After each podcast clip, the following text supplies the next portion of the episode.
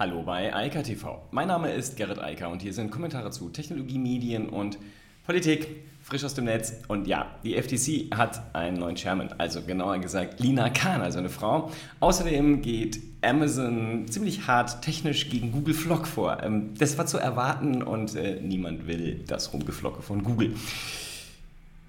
Amazon macht außerdem jetzt größere Schritte, was das Thema Kassensysteme, Bezahlsysteme in Supermärkten angeht, äh, denn Amazon Fresh hat jetzt einen Full-Size-Supermarkt aufgemacht. Also nicht mehr so ein kleines Ding, wo man so ein bisschen was kaufen kann, sondern einen richtig großen Supermarkt, wo man komplett ohne Kasse einkaufen kann. Also man geht rein, nimmt die Sachen, geht raus, es wird abgebucht.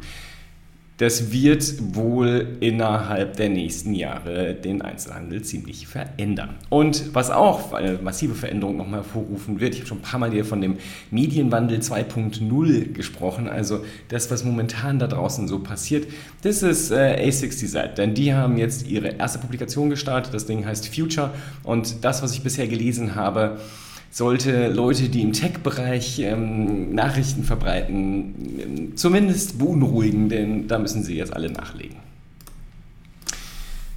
Wir hatten das Thema schon im März, äh, da war sie berufen worden, also beziehungsweise in Aussicht gestellt. Jetzt ist sie berufen worden. Lina Kahn, explizite ja, Antitrust-Expertin, also Wettbewerbsrechtlerin, ist jetzt im in der FTC angekommen und äh, wird da vermutlich für eine andere Situation sorgen, was insbesondere die Tech-Konzerne angeht. Ähm, sie ist ja Professorin und beschäftigt sich insbesondere und ausführlich mit Amazon und ähm, ja auch mit vielen anderen Tech-Größen und ich glaube, ähm, da muss man sich jetzt ein bisschen warm anziehen in Silicon Valley.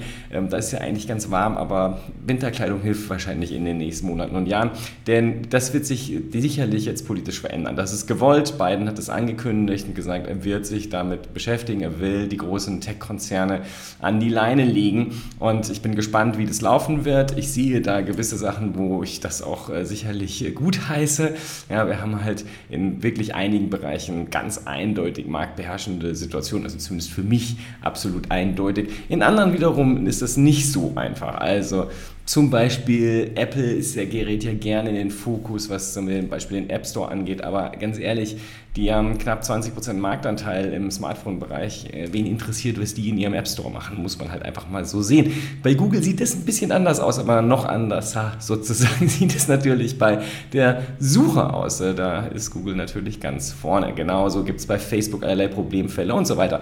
Ich finde es jedenfalls gut, dass äh, das Thema jetzt angegangen wird und ähm, ich hoffe, dass es sauber wissenschaftlich angegangen wird, denn einfach nur zu sagen, die sind groß und das ist böse, das bringt nichts. Ähm, da muss man schon ein bisschen genauer schauen, gerade wenn es um Wettbewerbsrecht geht. Ich bin großer Fan davon, kanntermaßen ein Liberaler, aber man braucht definitiv ein sauberes Wettbewerbs- und Kartellrecht und ich glaube, dass gerade in dem Tech-Bereich da ein bisschen was erforderlich wird, was in den letzten Jahrzehnten so untergegangen ist, weil man die Branche halt auch ignoriert hat, ähm, bis sie so groß war, dass sie alle im äh, Dow und auch im DAX nach hinten verdrängt hat und auch dem letzten klar wurde, die sind wohl jetzt diejenigen, die auf der Welt entscheiden, was passiert. Ja, Amazon zum Beispiel. Und Amazon und Google mögen sich ja per se nicht so gerne, wie all diese großen Tech-Größen sich nicht so gerne mögen. Aber hier gibt es jetzt ein ganz großes Problem und das ist Googles Flock. Also die Idee des kohortenbasierten Lernens über die Einzelnutzer, damit man sie eben nicht mehr äh, individuell profiliert, sondern über Kohorten, davon dann ganz viele und am Ende des Tages ist es das gleiche, ich habe es ja schon ein paar Mal erklärt. Was Google dafür aber natürlich braucht, ist das die Webanalyse auf fremden Plattformen. Und da ist natürlich Amazon ganz besonders wichtig. Amazon mit Amazon.com, äh, aber auch mit Zappos und auch mit Whole Foods und so weiter und so fort. Also viele, viele, viele große E-Commerce-Websites in den USA, in vielen Ländern in Europa, die größten E-Commerce-Websites. Und natürlich wollte Google da die Daten abgreifen, um Kohorten überhaupt bilden zu können, um zu verstehen, was die Leute kaufen wollen und wie das alles so funktioniert. Ja, das hat sich Amazon gedacht, wollen sie nicht und hat das Ganze mal ausgeschaltet. Denn das geht ja relativ einfach und äh, sie haben jetzt einfach Flock auf Pause geschaltet und sagen Google, nee, das wollen wir auf unseren Properties nicht.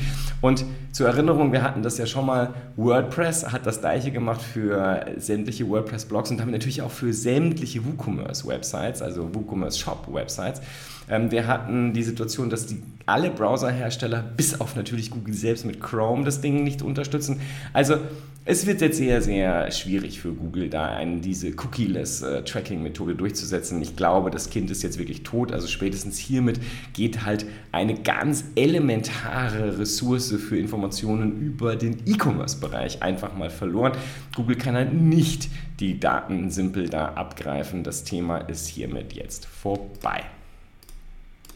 Viel spannender aber eigentlich ist nicht, was Google gegen, äh, Amazon gegen Google macht, sondern was Amazon so selbst macht. Und ähm, das Thema der Kassen, des kassenlosen Bezahlens. Äh, das ist ja sozusagen nicht neu, aber bisher hat Amazon das nur in relativ kleinen Fresh-Läden gemacht. Also diesen 50, 100 Quadratmeter Läden, ähm, wo halt auch nicht so viele Leute drin sind, dass alles übersichtlicher ist und so weiter. Das hat sich jetzt geändert.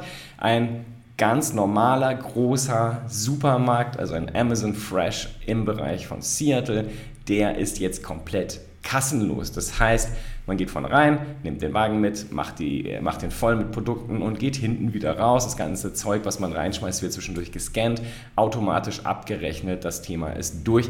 Man braucht keine Kasse mehr. Und ähm, ich habe es schon ganz am Anfang gesagt, ich denke, dass sich das System jetzt sehr schnell durchsetzen wird. Amazon bietet das ja auch Dritten an. Also sie wollen es nicht nur für ihre eigenen Supermärkte benutzen, also Whole Foods und Fresh und so weiter, sondern sie wollen das auch anderen ähm, Einzelhändlern anbieten, um das auch äh, zu integrieren in ihre Systeme. Und ich denke, wir werden das relativ schnell sehen und ich denke, wir werden das auch weltweit relativ schnell sehen, also auch hierzulande. Denn mal ganz abgesehen von der Frage der Kosten durch die MitarbeiterInnen, die an der Kasse sitzen. Punkt und Fakt ist, das ist viel schneller. Und keiner steht gerne in der Supermarktschlange an. Niemand mag das. Und wir haben ja jetzt auch schon die Situation, zum Beispiel in Metroläden und so weiter, dass man dort auch ähnlich so bezahlen kann. Aber das ist alles noch ein bisschen weit entfernt von dem, was Amazon hier macht. Und ich denke, die Technologie wird sich relativ zügig durchsetzen, weil die Menschen das einfach erwarten werden, weil die keine Lust mehr haben, an der Kasse anzustehen und da fünf oder zehn Minuten zu warten. Die Zeiten sind vorbei, es wird niemand mehr akzeptieren, sobald das ein bisschen in die Breite geht und dann werden alle Wettbewerber da mitziehen müssen, davon bin ich fest überzeugt. Und das wird auch schnell in andere Bereiche rübergehen und diese Ideen wie bei Ikea und so, dass man das noch selbst kennen muss, das muss halt auch weg. Das kostet ja wieder Zeit und sorgt wieder für Staus.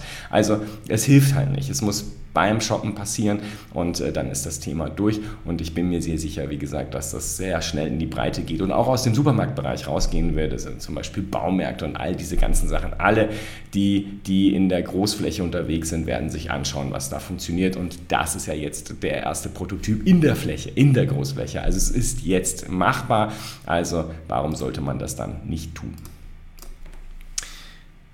Ja, und die nächste große Änderung, ich es gesagt, Medienwandel 2.0, der tickt einfach munter weiter, während ja viele Verlage, gerade auch hier in Deutschland, immer noch mit dem ersten Medienwandel, also dem digital basierten Medienwandel, naja, nicht so richtig klarkommen, um das mal vorsichtig auszudrücken. Ähm, viele sterben, weil sie den Umstieg in den letzten 25 Jahren nicht hinbekommen haben.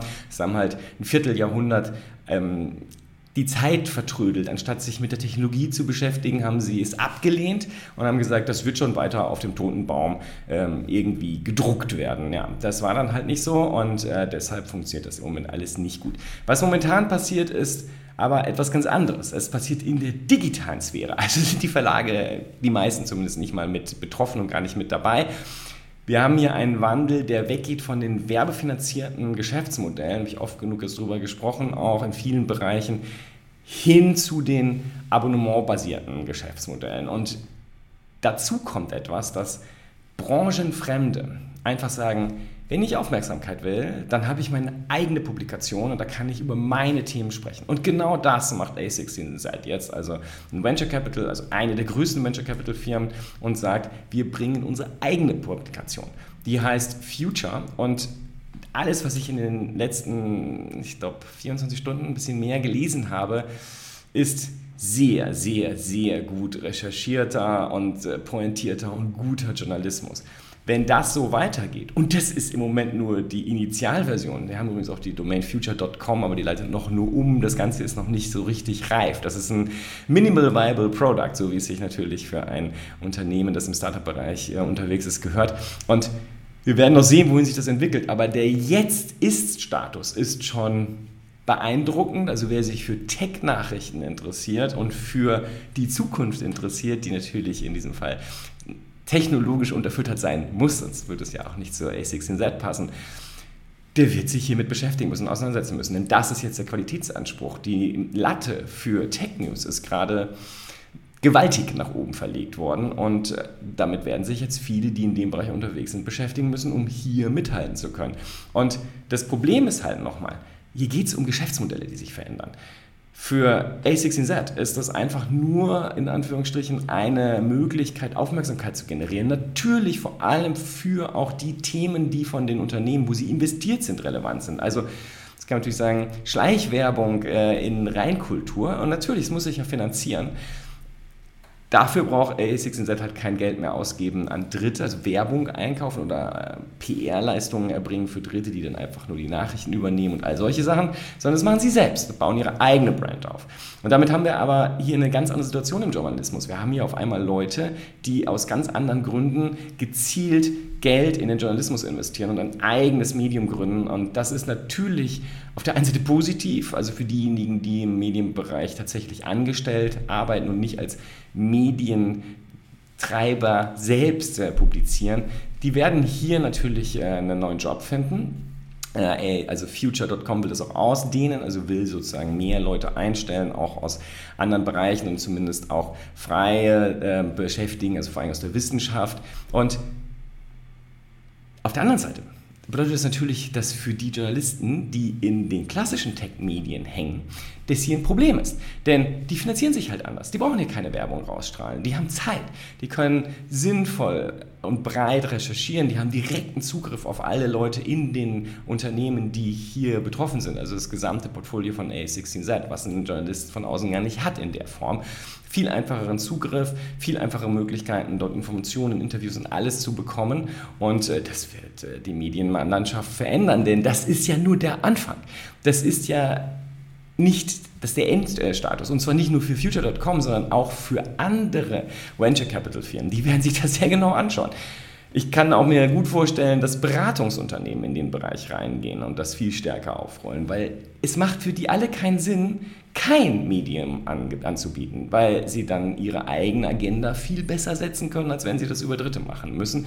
Und wenn soziale Netzwerke den Medien, also den alten Medien, eins gelehrt haben sollten, dann dass genau sowas hier ihr Geschäftsmodell komplett und endgültig unterminiert. Und das ist jetzt professioneller Journalismus. Also nicht mehr in Anführungsstrichen nur das, was irgendwer so ins Netz stellt, sondern das ist jetzt professionell gemachtes, äh, gemachter Journalismus mit einem hochwertigen Medium. Und wenn sich das verbreitet, Schule macht, dann wird es ganz schön unangenehm für die alten Verlage. Aber deren Situation ist so oder so schwierig. Wer ein Vierteljahrhundert nicht mehr mitspielt und sich dann wundert, dass die Druckerpresse nicht so richtig wichtig ist, der muss dann halt vielleicht auch irgendwann mal einpacken. In diesem Sinne, ich wünsche eine weiterhin schöne Woche und wir hören uns morgen wieder. Bis dann. Ciao, ciao. Das war Eika TV frisch aus dem Netz. Unter eika.tv findet sich der Livestream auf YouTube. Via eika.media können weiterführende Links abgerufen werden. Und auf eika.digital gibt es eine Vielzahl von Kontaktmöglichkeiten.